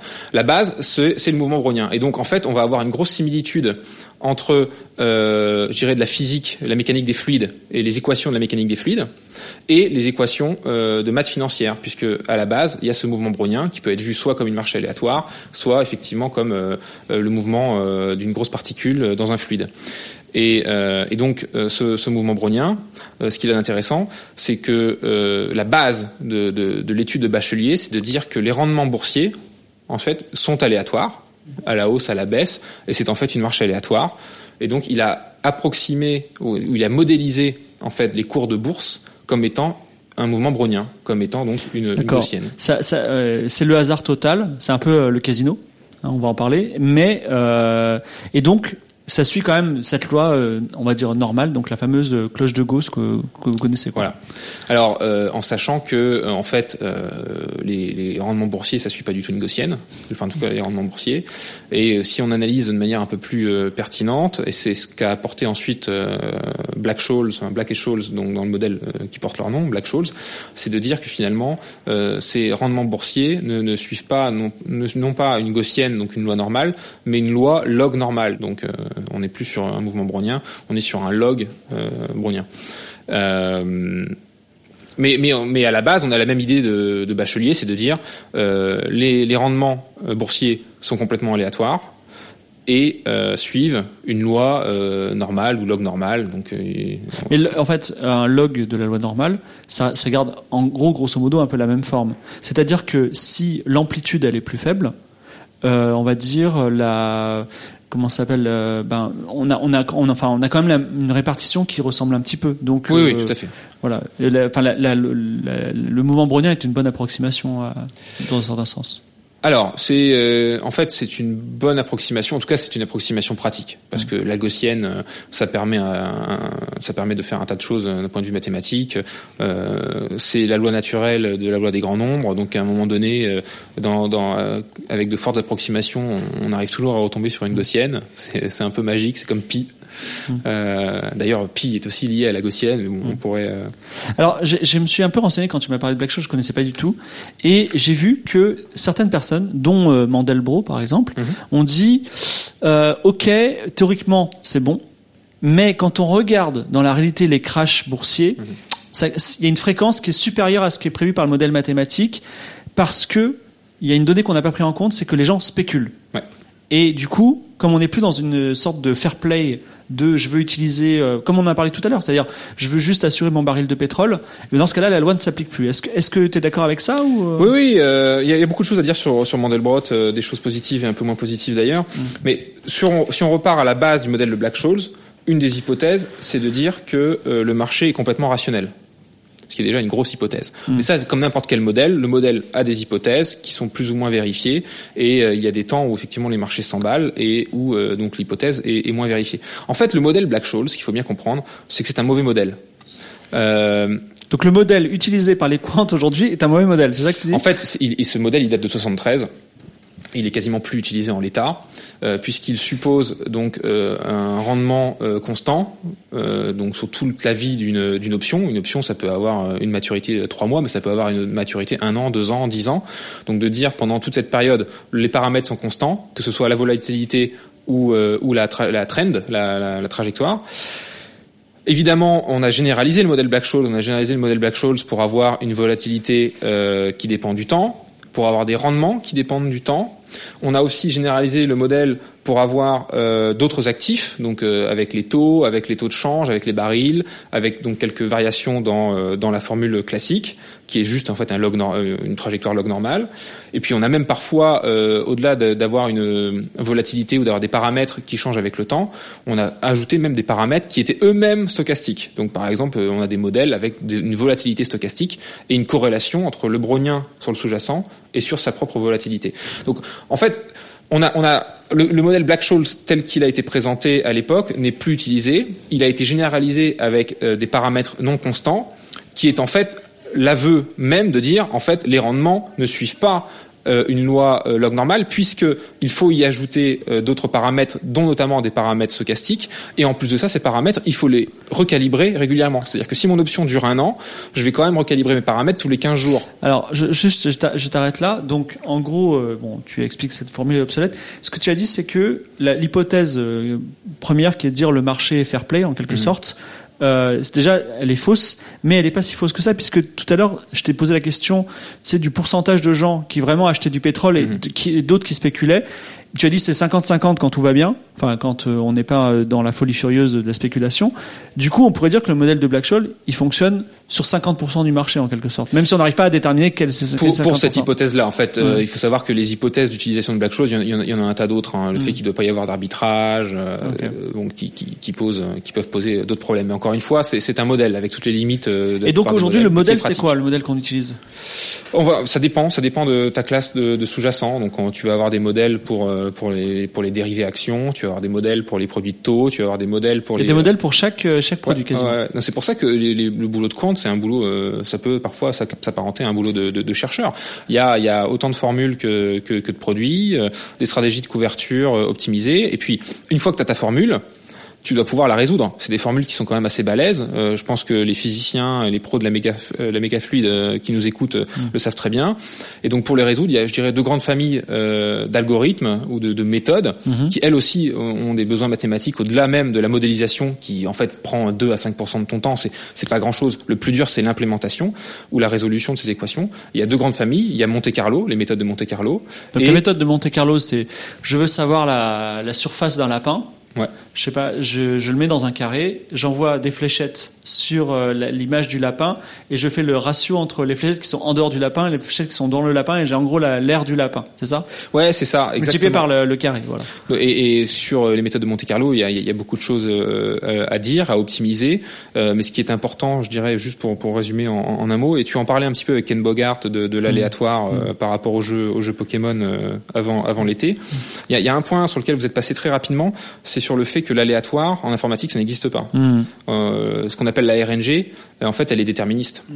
Euh, un vrai phénomène aléatoire, c'est quoi? Euh, C'est euh, c'est les phénomènes nucléaires, c'est la mécanique quantique, ouais. le fait de lancer un dé, alors que avec une machine, on peut pas simuler l'aléatoire. Donc on a on a ce qu'on appelle des, des des générateurs pseudo-aléatoires qui, qui, qui, sont basés sur des suites euh, arithmétiques euh, avec des congruences. Et donc il y a énormément d'algorithmes pour essayer, qui sont d'ailleurs euh, pour la plupart liés à la crypto, pour pour générer au mieux, pour essayer de créer au mieux un vrai générateur de nombres aléatoires. D'accord. Donc en, fait, parce qu'il y a eu ça, on a aussi réussi à casser des codes cryptographiques parce que quand on cherchait des nombres aléatoires pour pour euh, coder, pour crypter, en fait, c'était pas vraiment aléatoire parce qu'on prenait des boules. Euh, voilà. Ouais, ouais. Et donc là, ce que tu es en train de dire, c'est que une des imperfections des algorithmes, c'est qu'aujourd'hui, on a une incapacité à produire vraiment des nombres aléatoires, c'est ça? En sachant que euh, l'enjeu de pricer des produits dérivés, euh, et c'est pas forcément très très grave d'avoir une suite pseudo-aléatoire. C'est juste que par rapport aux hypothèses mathématiques de convergence, pour avoir une bonne approximation,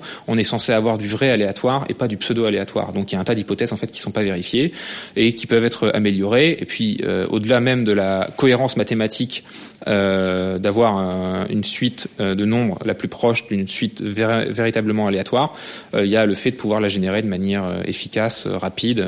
on disait tout à l'heure, voilà, quand tu es quant, tu es en salle de marché, tu as trois ordinateurs.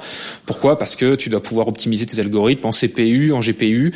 c'est Monte Carlo, ça demande de générer des millions de trajectoires et donc pouvoir le faire en un temps, en un temps limité est important. Ce qu'il faut savoir, c'est que dans les grandes banques, les ordinateurs tournent. Il y a des fermes d'ordinateurs et ça tourne toute la nuit pour générer euh, justement euh, les réponses euh, à ces modèles. D'accord. Ben écoute, merci beaucoup pour cette deuxième partie sur le métier de quant. On va faire à nouveau une petite pause. Et nous refaisons une deuxième pause autour du feu. Cette fois-ci, c'est moi qui prends la parole et je, me mets à la place d'Arnold. Alors, je vais pas imiter sa voix. Euh, oui, euh, voilà. Euh, mais je vais, je vais. Il m'envoie une énigme et en plus, c'est une énigme qui est intéressante, qui est ajustable, un peu comme dans les jeux vidéo. Il y a un, mode facile, un mode difficile, un mode très difficile. Donc, on va voir à, quoi vous frottez. Et Michael m'a même dit, elle est pas facile. Hein. Donc, voici l'énigme d'Arnold. Mais Arnold, il, il aime bien les énigmes pas faciles et surtout celles qui n'ont pas de solution. Donc, Léonore possède un portefeuille d'actions. Donc ça peut être n'importe quoi qui a de la valeur, hein, mais on va dire que ce sont des actions. Tous les jours, ce portefeuille gagne ou perd aléatoirement, donc là c'est du vrai aléatoire, avec une probabilité égale 10% en valeur. C'est-à-dire qu'un jour, il a plus 10%, et le lendemain, il peut avoir encore plus 10%, ou alors il peut avoir moins 10%. Donc Léonore, qui spécule, souhaite vendre quand elle aura doublé sa mise. Les trois questions sont les suivantes. Première question, donc au minimum, combien de jours elle devra attendre? C'est-à-dire, euh, est-ce que en un mois, deux mois, y euh, elle aura doublé ou pas sa valeur? Ensuite, ça c'est la question facile. Ensuite, le niveau plus difficile. Imaginons qu'il n'y ait pas une Léonore qui le faire ça, mais 100 millions de personnes qui ont la même stratégie que 100 millions de portefeuilles différents. Et en supposant les fluctuations indépendantes. Donc, combien de jours attendront les gens en moyenne Alors ça, c'est, j'ai du mal moi, mais bon, on, verra hein, si, vous êtes inspiré. Et évidemment, très difficile. Donc là, c'est le top. il a dit très difficile, je pense qu'il a lui-même pas de solution. Donc, est-ce que tout le monde un jour pourra s'arrêter d'attendre? C'est-à-dire que, euh, imaginons qu'ils sont immortels, hein, ça se trouve c'est dans 200 millions de jours, mais est-ce que un jour, ces 100 millions de personnes qui ont 100 millions de, euh, portefeuilles différents et qui ont cette, cette probabilité de perdre ou de gagner 10%, euh, est-ce qu'un jour ils vont tous doubler leur, leur valeur? Voilà. voilà les trois les trois niveaux. Est-ce que tu as un petit commentaire sans dire la solution, euh, Michael? Je, je, pense que la dernière question qui est euh, présentée comme la plus difficile est en fait la plus facile. Ah d'accord. Oui parce que finalement on peut répondre oui ou non. Voilà. Mais bon. euh, d'accord. C'est un, paradoxe qui est intéressant. Mais on, quand on aura la solution, peut-être euh, que ça nous apparaîtra aussi simple ou difficile que toi. On va reprendre, alors toujours sur les outils euh, du, Quant, et aussi on va parler un petit peu, euh, tout à l'heure j'ai évoqué Mandelbrot. Euh, les outils du Quant, tu m'as parlé de trading algorithmique et de trading haute fréquence. Qu'est-ce que sont ces deux outils? Alors c'est un petit peu aussi l'autre casquette du quant. J'ai beaucoup parlé de produits dérivés parce que c'était euh, ce que je faisais en salle de marché, mais euh, il y a un autre type de trading sur lequel, au-delà de vendre ses assurances, et produits dérivés, auquel on a un besoin mathématique et sur lequel il peut y avoir des quants, c'est le trading algorithmique et par extension le trading à haute fréquence. Cette fois-ci, la branche des mathématiques qui va être utilisée pour le trading algo et le trading à haute fréquence, c'est plutôt les statistiques que, que les probas.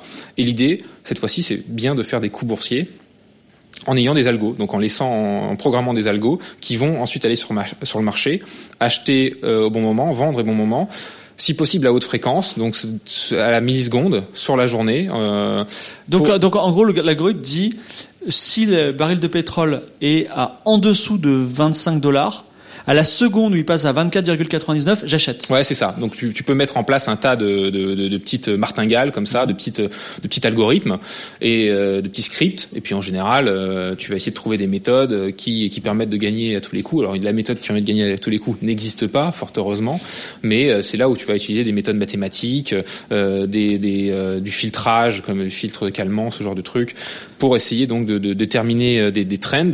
Et c'est effectivement, tu, par, tu reparlais de, de Mandelbrot, qui lui critiquait donc l'hypothèse euh, log normal, disant que les retours, que les rendements financiers ne suivaient pas une loi log normale. Euh, il a raison en fait, c'est pas du tout euh, controversé, mais en fait il n'y a jamais personne qui l'a vraiment prétendu puisque le modèle de Black-Scholes n'est pas utilisé en tant que tel.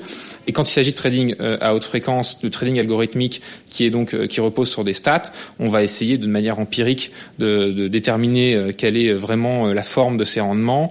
et en général, effectivement, on, en fait on presque jamais la loi log normale euh, en tant que telle, euh, sans, sans la modifier, sans y retoucher ou sans la recalibrer très régulièrement. Et sur du trading à haute fréquence, euh, ça va être calibré plusieurs fois sur la journée, ce qui est la meilleure façon de dire qu'effectivement c'est c'est pas c'est pas log normal. C'est très empirique en fait. J'ai cru lire, alors je crois que c'est dans ton livre, que le trading à haute fréquence, il est tellement rapide déjà qu'il n'y a pas d'humain derrière et aussi que euh, les, les, ordinateurs sont très proches des centres de décision ouais, c'est ouais, ça? ouais, c'est vrai. C'est la folie en fait ce, ce, ce truc là c'est que ça peut te créer des micro cracks boursiers euh, dans la journée euh, puisque l'algorithme c'est une machine et euh, que s'il y a un emballement x ou y ça va l'amplifier x 10 x 15 x 20 il euh, y a que de la spéculation derrière, évidemment, puisque là on n'est pas sur une couverture de risque euh, pour euh, pour une entreprise.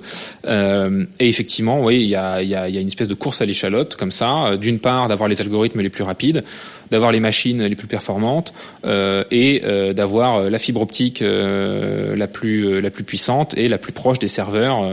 Parce qu'en fait, le, le, ouais. le, serveur de Wall Street, disons, dit tiens, le baril de pétrole est à 24,99. Et effectivement, si l'ordinateur il n'est pas en Chine, mais il est dans la salle de marché de Wall Street, dans ce cas-là, il a l'information une milliseconde avant et ah il peut donner l'ordre une milliseconde avant. Oui, tout à fait. Non, non. Et, et, et là-dessus. Euh Oui, j'aurais pas grand chose à, dire pour pour défendre ces pratiques qui sont, ah, complètement, qui sont complètement déconnectées du.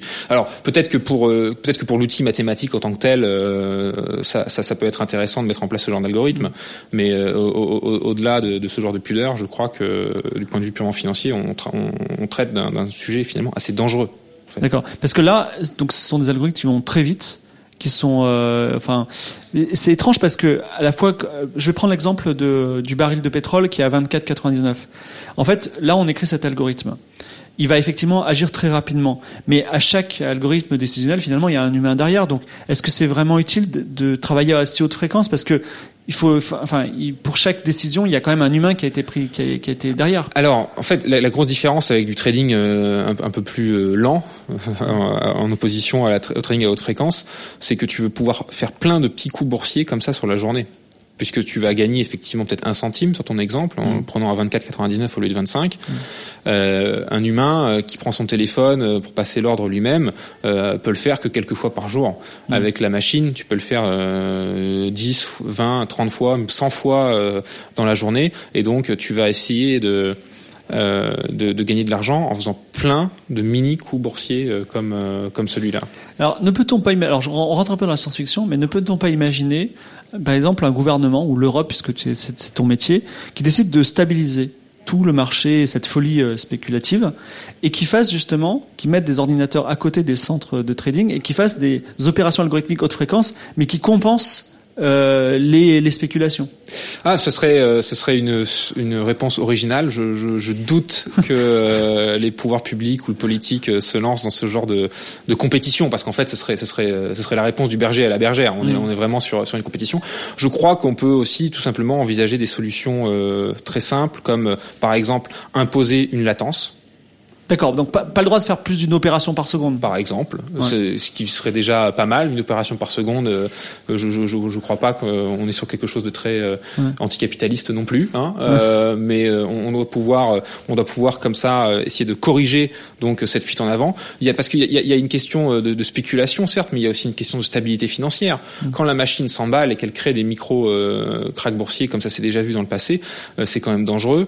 mais elle s'arrête pas elle-même, c'est-à-dire qu'elle elle le constate pas tu, peux avoir des backstops, mais ça, c'est ça, ça dépend du, du quant euh, qui, qui, a développé l'algorithme. Hein, donc, euh, on pourrait imaginer un jeune quant qui a oublié, qui n'a, qui n'a pas fait de bouton stop, enfin automatique, et du coup, il est en train de, enfin, il est en train de faire perdre de l'argent à tout le monde, des milliards, et comme il y en a, enfin comment dire, parce qu'on parle du haute fréquence, mais c'est, bah, je veux dire une transaction toutes les nanosecondes quasiment, et du coup, bah il y en a un milliard qui se font en une seconde, et du coup on a, enfin le temps qu'ils réagissent, qu'ils comprennent qu'il y a un problème et qu'il appuie sur le bouton ou qu'ils même demandent la permission, eh ben c'est trop tard. Quoi. Il y a deux axes en fait, puisqu'en général, euh, l'algorithme qui va créer ce crack boursier, euh, c'est l'algorithme de celui qui est en train de s'empiffrer.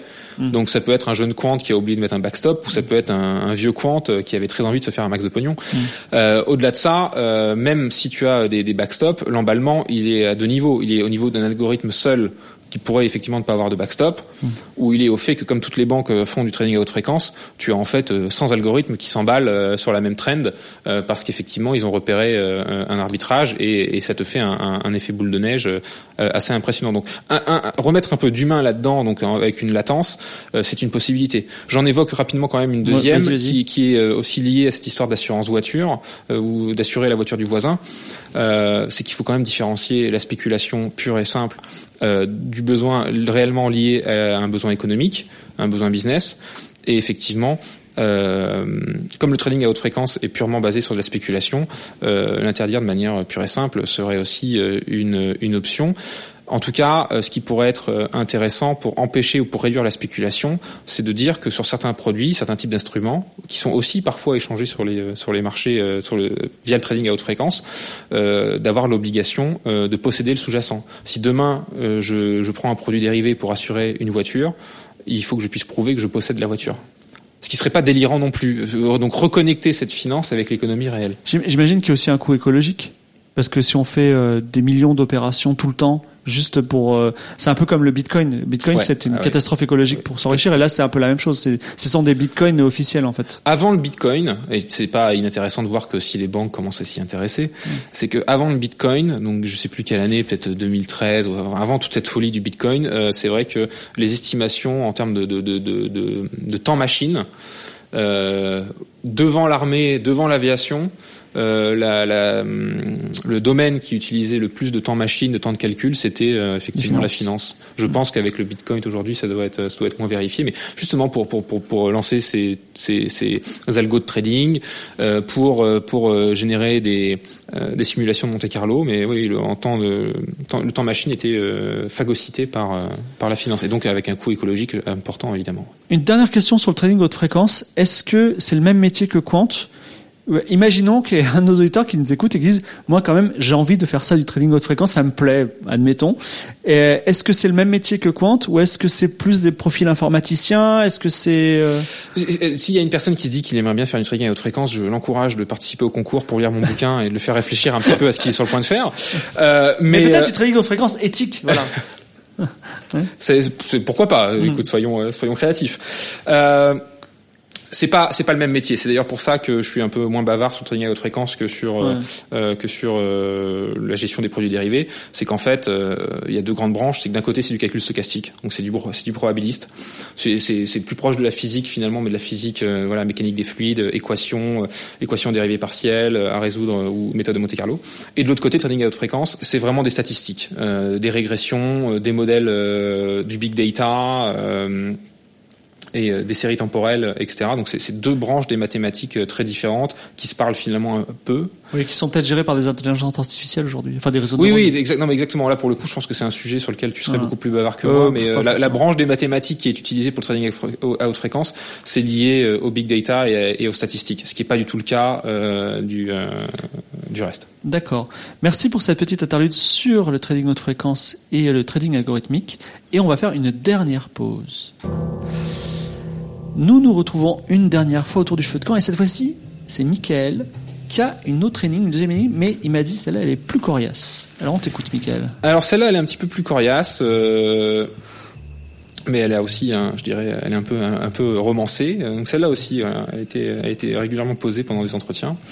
On va se placer donc dans une situation euh, où euh, Roméo, et Juliette euh, arrivent donc euh, à fuir euh, de leur maison respective pour rencontrer et consommer leur amour illégitime aux yeux des Montaigu.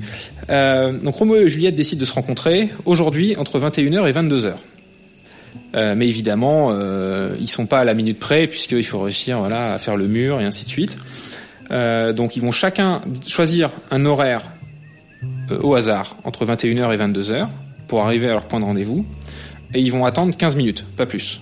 Hmm. Donc par exemple, Roméo pourrait arriver à 21h02 et Juliette pourrait arriver à 21h50. Ils peuvent se manquer. Donc ils peuvent se manquer. Ils vont, ils vont arriver, ils vont attendre qu'un quart d'heure. Quelle est la proba qu'ils se croisent? D'accord. Ok. C'est donc c'est coriace. En fait, celle-là, pareil, il y a un truc. Il y a un truc. Euh, il y a un truc. D'accord, ok. Moi, c'est histoire de, de plage temporelle entre un point A et B. Souvent, je, mon réflexe, c'est de penser au théorème de Rolle. Je sais pas si tu. Ouais, ouais, bien sûr. Ouais. Bon, je sais pas si, si c'est applicable là, mais il y a, y a, un côté proba, donc c'est un peu compliqué.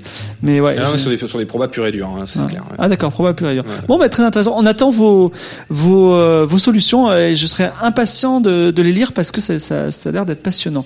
Merci pour cette dernière ligne. On attaque une petite, une petite conclusion. Alors, c'est une conclusion qui va être un peu moins mathématique et un peu euh, philosophique. D'abord, je voudrais poser une question un petit peu personnelle, et après on, on fera, on ouvrira un petit peu sur le. Aujourd'hui, tu es plus du tout quant et pourquoi t'es pourquoi t'es plus Kant Alors plus du tout. Euh, C'est-à-dire que je, je, reste ingénieur de formation et je continue à faire des mathématiques un petit peu dans mon dans mon nouveau métier, euh, plutôt donc euh, sur des questions de stabilité financière. Donc c'est pas les mêmes modèles, c'est certainement pas le même bagage mathématique, mais euh, ça reste quand même un travail d'économiste ou d'ingénieur au, au, sens large. Euh, pourquoi j'ai bougé? Bah, C'est ce que je raconte justement euh, dans, dans, dans, ce livre, Le banquier et le citoyen. C'est euh, l'idée qu'en fait, il s'est passé beaucoup de choses, des choses positives, des choses très négatives pendant cette crise, et c'est un sujet euh, très opaque. Et je voulais du coup pouvoir mettre au service de tous ce que j'ai ce que j'ai appris, ce que j'ai vu en salle de marché, d'une part pour essayer de vulgariser, c'est ce que j'essaye de faire euh, là à ce micro, c'est ce que j'ai essayé de faire avec euh, avec ce livre et de pouvoir mettre euh, voilà tout ça au service des citoyens. Moi, ce qui m'a frappé, c'est que la crise des subprimes, tu en parlais dans ton introduction, ça fait 10, 11 ans. Donc finalement, c'est très récent. Ça a nourri directement ou indirectement euh, un tas de, de, facteurs de notre conjoncture actuelle, que ce soit euh, voilà euh, la, la, hausse euh, de, des déficits, les politiques d'austérité, la montée du chômage, la montée des populistes en politique. Donc il y a vraiment un, un vrai game changer, comme, comme on dit en anglais, cette, cette crise des subprimes. Et dix ans plus tard, on n'en parle plus. Alors non seulement on n'en parle plus, mais euh, ce qui s'est vraiment passé a été oublié et parfois même euh, oublié par les étudiants eux-mêmes qui sont sur le point de devenir les quants de demain. Moi, je m'en rends bien compte euh, à la fac, là, là où j'enseigne, et donc j'avais envie de prendre mon bâton de pèlerin et de dire bon bah voilà quelques clés pour rendre le sujet un peu plus accessible. voilà ce qui s'est passé et voilà pourquoi il faut pas lâcher l'affaire. C'est un sujet plus politique qu'il n'y paraît. Le banquier, il est dans la recherche du profit. On peut trouver ça mal, on peut trouver ça bien, mais en tout cas, euh, le business est par définition euh, amoral. Et c'est euh, c'est finalement aux autorités publiques, aux politiciens de dire, de poser des limites s'il y a des limites à poser. Et ces limites ne seront pas posées par le politicien si effectivement il n'y a pas une prise de conscience plus plus générale que j'essaye un petit peu de porter. Alors parlons-en. Euh, imaginons demain, euh, Benoît Hamon revient sur la scène euh, politique et il est à la fois président de la France et aussi président du Conseil de l'Europe. et toi, tu t'occupes des finances de mhm. la France et de l'Europe. Quel, alors, imaginons, tu as, beaucoup de pouvoir, tu peux promulguer des lois, tu peux, tu peux les faire appliquer. Quelles règles, quelles lois, outils mathématiques tu mets en place pour que cette crise qu'on a développée dans la première partie, ça n'arrive plus jamais? Alors je vais, je vais, je vais te répondre en deux temps si tu me le permets. Euh, la première, c'est une réponse purement liée euh, à la finance et euh, donc au trading en général. C'est qu'effectivement, euh, instaurer euh, une latence dans le trading à haute fréquence pour le limiter et d'autre part empêcher de pouvoir mettre en place donc des produits dérivés quand on ne possède pas le sous-jacent me semble être deux, deux choses de bon sens qui permettraient de... Voilà, plus d'ordinateurs qui font des opérations pour des humains et euh, ah, j'ai pas dit ça. Là, là, tu caricatures. Non, mais enfin pas. mais je fais attention. Euh, oui, voilà. Et euh, également, enfin, en gros, c'est c'est la philosophie. Et le deuxième deuxième euh, truc, c'est que si j'achète du pétrole, c'est parce que j'ai besoin de pétrole. c'est pas parce que je j'espère que le pétrole va se casser la gueule. Voilà. Mais ça, c'est une réponse qui est vraiment liée au marché et aux enjeux de la dernière crise, donc la crise des subprimes. Maintenant, si je veux vraiment stabiliser le système financier tel qu'il est aujourd'hui et éviter non pas une crise financière, mais aussi une crise économique qui elle a des conséquences beaucoup plus directes non pas euh, uniquement pour des spéculateurs et des traders euh, trop bien payés, mais euh, pour toi, pour moi, mm. pour, pour, pour nos familles et, et, pour tout le monde, c'est que depuis la crise des subprimes, euh, on a un, on a insufflé énormément de liquidités sur les marchés, ça c'est la politique des banques centrales pour pour essayer de, de, faire comme si rien ne s'était passé et que la pour continuer à mettre de l'huile dans les rouages en fait. Donc on a on a on a mis beaucoup de liquidités sur les marchés.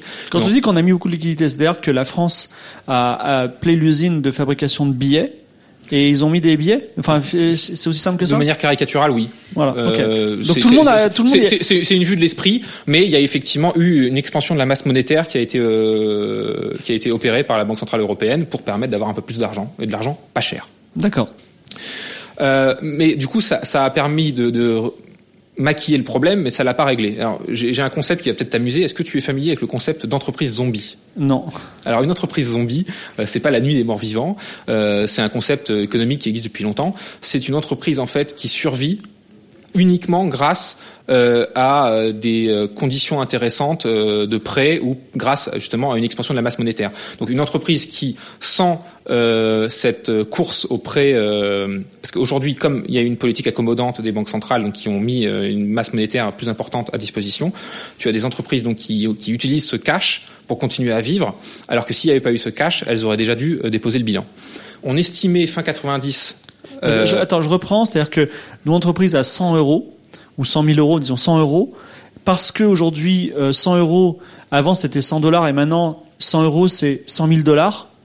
Eh bien, on, euh, j'ai je suis plus riche, c'est ça? C'est pas, c'est pas exactement ça. En fait, le, le, le cœur du, euh, du mécanisme derrière, c'est de dire que euh, mon entreprise, par exemple, je sais pas, euh, elle est, elle, propose un produit obsolète. Donc mmh. en fait, elle aurait déjà dû faire faillite. Mais comme euh, j'ai beaucoup d'argent à mettre sur les marchés, bah, j'ai quand même une banque qui va me prêter de l'argent parce qu'il faut bien que l'argent soit mis quelque part. Ah oui, d'accord. Et même, euh, je, imaginons, je produis quelque chose qui sert à rien du tout, des des, euh, des gilets de sauvetage en béton armé, mais je suis coté en bourse. Ouais. Et euh, il faut bien mettre son fric quelque part. Voilà, et les gens achètent des actions et je vis très bien. euh, voilà, ok, d'accord. Donc c'est un peu caricatural, mais c'est ça le, le- le concept derrière une entreprise zombie.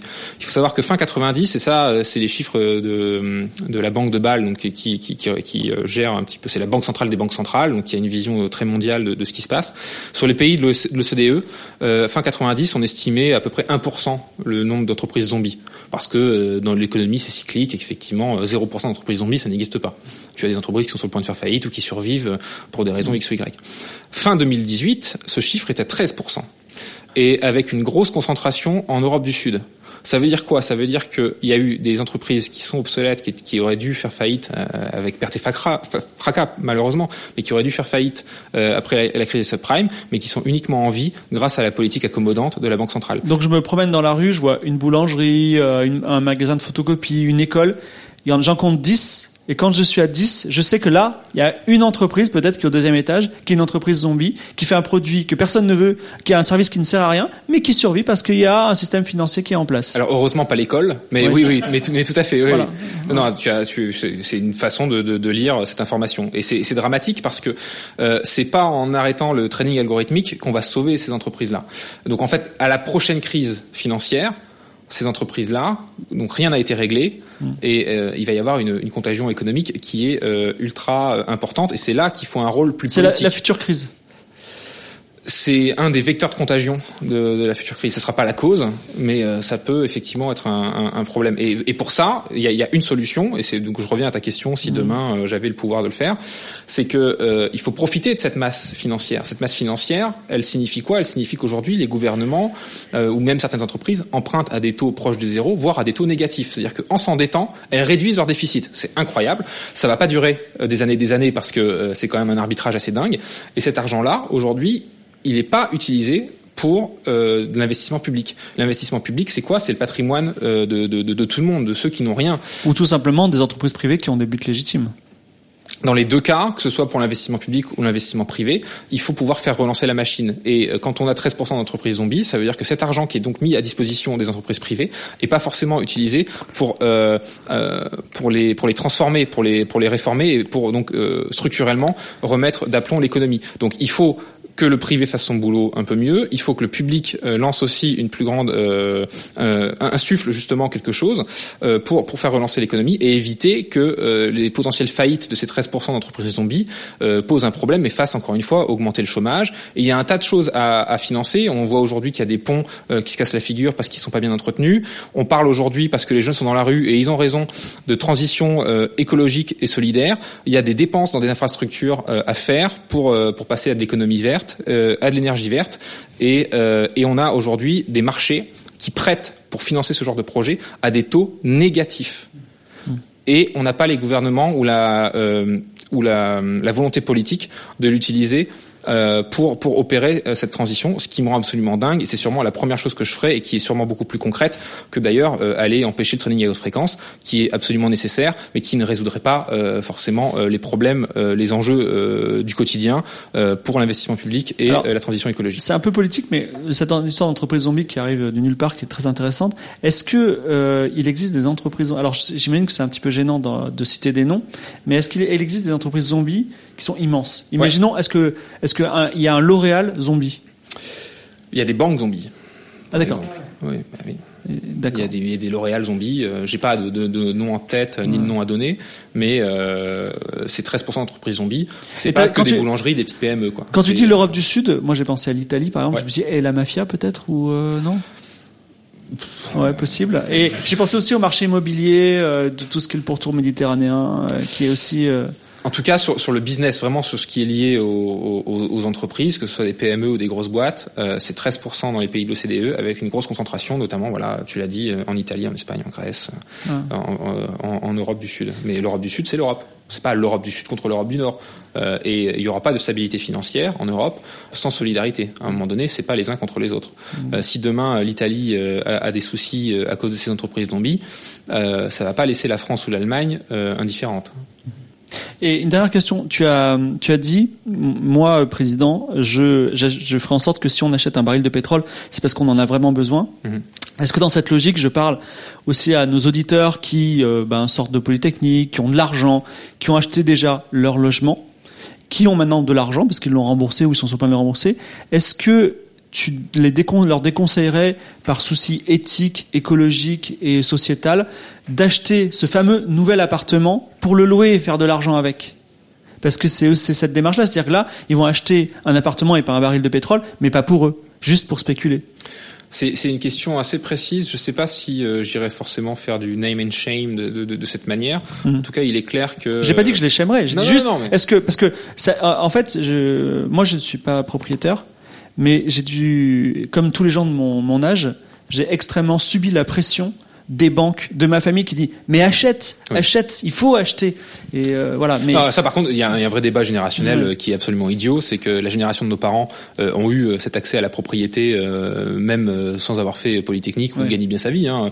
On, il était aisé pour un couple de smicards de pouvoir acheter aussi son logement. C'était un des objectifs d'ailleurs de, certaines politiques publiques. On n'est plus du tout dans cette situation-là. Mm. Aujourd'hui, il est, il est sûrement idiot de vouloir calquer ces schémas de pensée qui sont un peu un peu obsolètes aujourd'hui et de dire aujourd'hui euh, euh, n'importe quel couple à 30 ans devrait déjà être propriétaire de sa maison, c'est complètement impossible. Et en plus de ça, euh, effectivement, le c'est bien de le dire parce que c'est pas ce que disent les banques.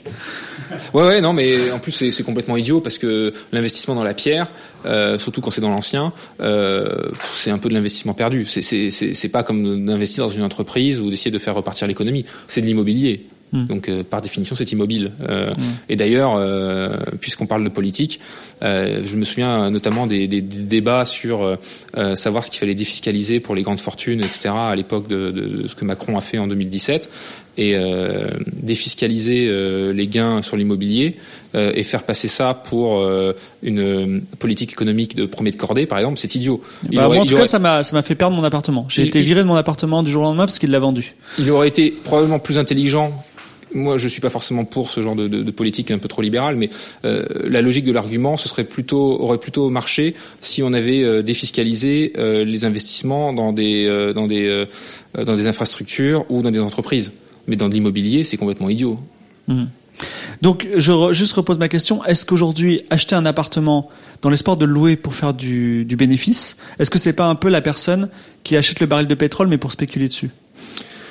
Indirectement, oui, bien sûr. D'accord. Et toi, tu conseilles que, alors moi, je, cette histoire d'appartement, c'est un petit peu, euh, comment dire, c'est un petit peu quelque chose qui nous préoccupe un peu tous parce qu'on doit se loger.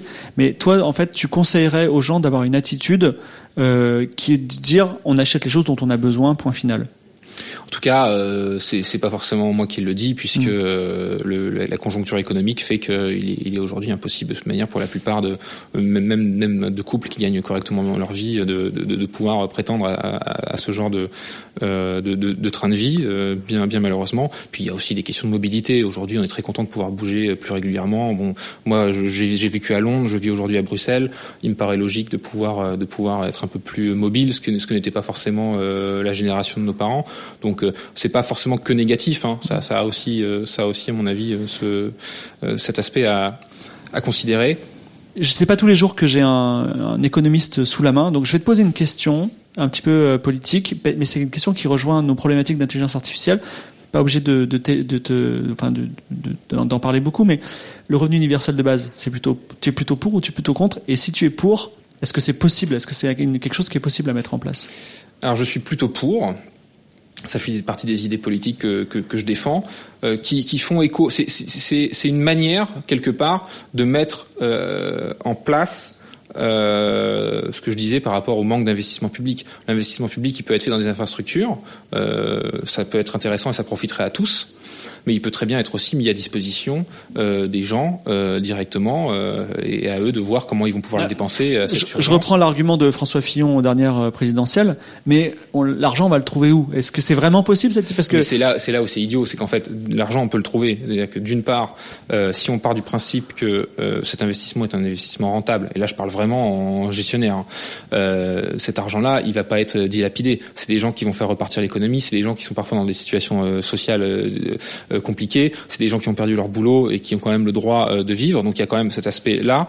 C'est des gens qui vont de redevenir aussi des acteurs économiques productifs quelque part. Donc même d'un point de vue gestionnaire, désolé d'utiliser des arguments de droite, mais ça peut aussi convaincre certains libéraux de, s'y mettre. Maintenant, où trouver l'argent sur des questions, il y a, des questions d'optimisation fiscale qu'il faut pouvoir aussi euh, arrêter euh, au, niveau européen, et donc il y a une manne à gagner de ce côté-là. Il y a euh, l'expansion monétaire. On parlait de la planche à billets de la Banque centrale. Cette planche à billets, elle a profité aux entreprises. On parle quand même de 3 trillions, 3 000 milliards d'euros en l'espace de quelques années.